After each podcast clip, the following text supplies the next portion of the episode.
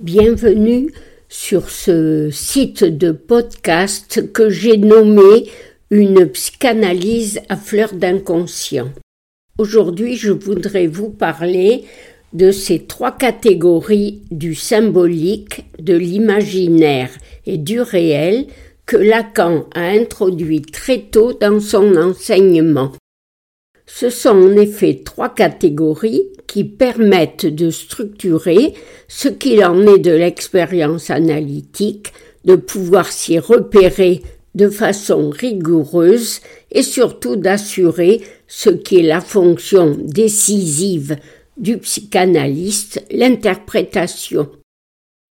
Peut-on dire juste en quelques mots et en quelques minutes ce que sont ces trois catégories? Je vais essayer de le démontrer à l'aide tout d'abord d'une petite histoire drôle mais vraie qui m'a été racontée par une de mes amies analystes.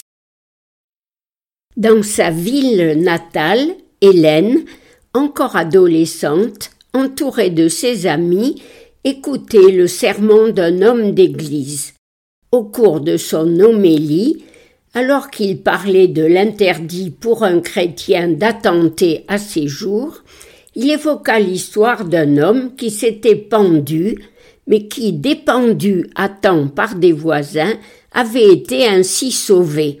Ce prêtre, sans doute saisi par une inspiration divine, s'était alors écrié avec beaucoup de conviction en s'adressant à lui Repens-toi.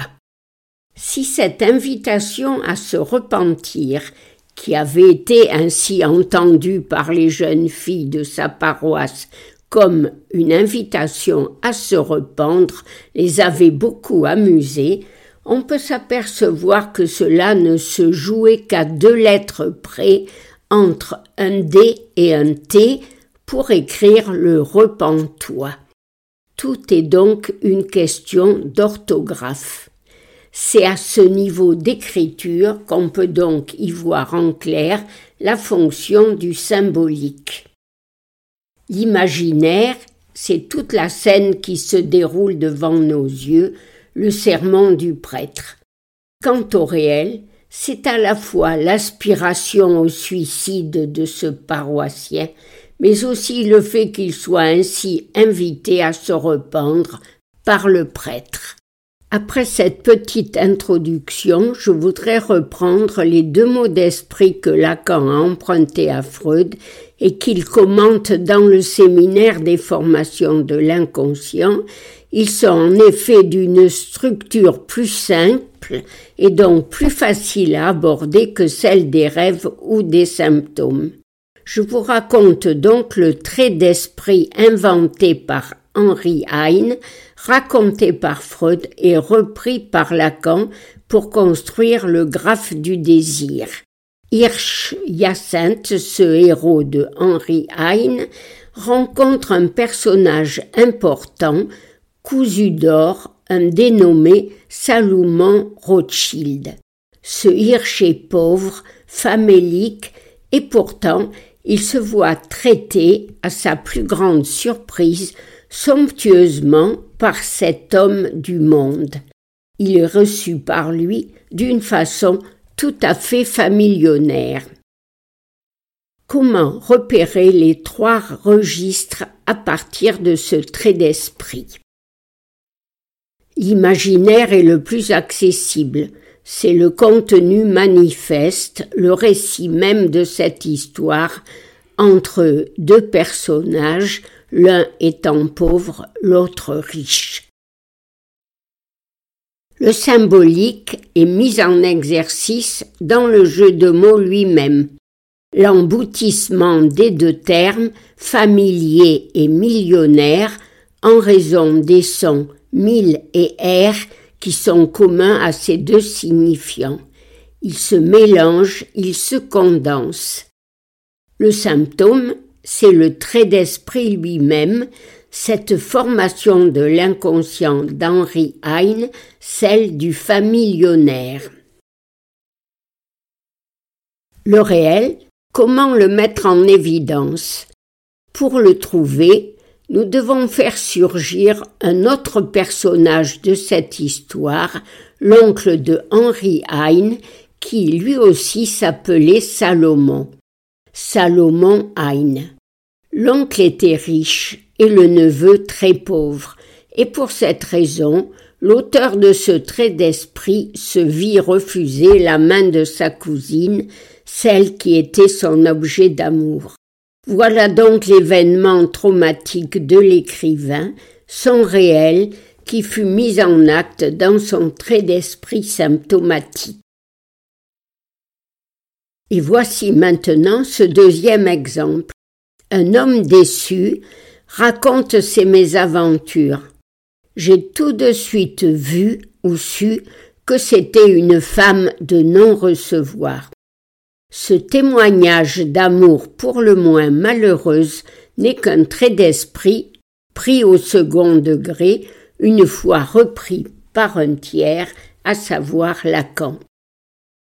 Ce témoignage des rapports d'un homme à une femme est du registre de l'imaginaire.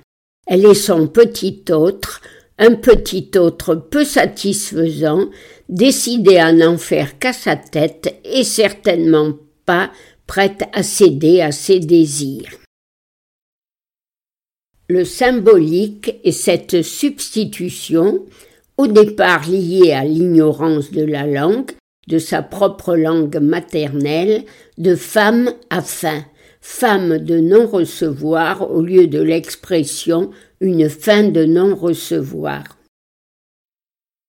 Où est le réel? Justement dans cette mauvaise rencontre pour lui du désir de l'autre, le pouvoir qu'il a de vous adresser une fin de non-recevoir.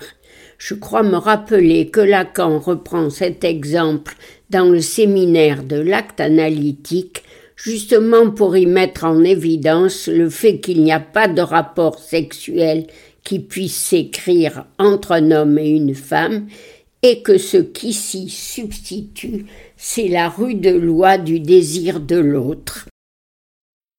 Voilà, en essayant de répondre à cette gageure, celle de réussir à décrire en quelques lignes ce que sont ces trois catégories qui se nouent par et dans le symptôme, je ne prétends pas bien sûr avoir fait le tour de la question, mais ces trois exemples démontrent le plus simplement possible que tout d'abord, c'est à partir du déchiffrage de l'interprétation du symptôme que ces trois catégories peuvent être dégagées, donc dans un effet d'après-coup de cette interprétation.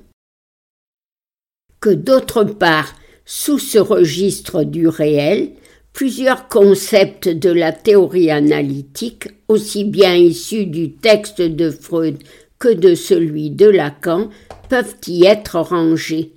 Je ne fais que les évoquer, le trauma, la pulsion de mort pour Freud, Das Ding, la chose, il n'y a pas de rapport sexuel, et j'en passe pour Lacan. Mais le plus important est sans doute que le désir de l'autre a rapport au réel, en tant qu'il ne se présente jamais que sous une forme énigmatique, on n'en a jamais le fin mot. Pour les enthousiastes du nœud broméen, Lacan a représenté par un nœud à quatre ronds de ficelle les trois ronds du symbolique, du réel et de l'imaginaire noués par le symptôme, mais avec des mots on peut le dessiner aussi. Pour la prochaine fois, j'essaierai d'utiliser ces trois registres lacaniens dans l'analyse des rêves et des symptômes qui se révèlent en effet d'une nature plus complexe que celle des lapsus ou des mots d'esprit, mais obéissent pourtant aux mêmes lois langagières quant à leur formation et quant à leur structure. Je choisirai peut-être un rêve de Freud où il galvanise, au sens propre de ce terme, le grand explorateur Nansen, dont la veille au soir il avait lu ses récits de voyage.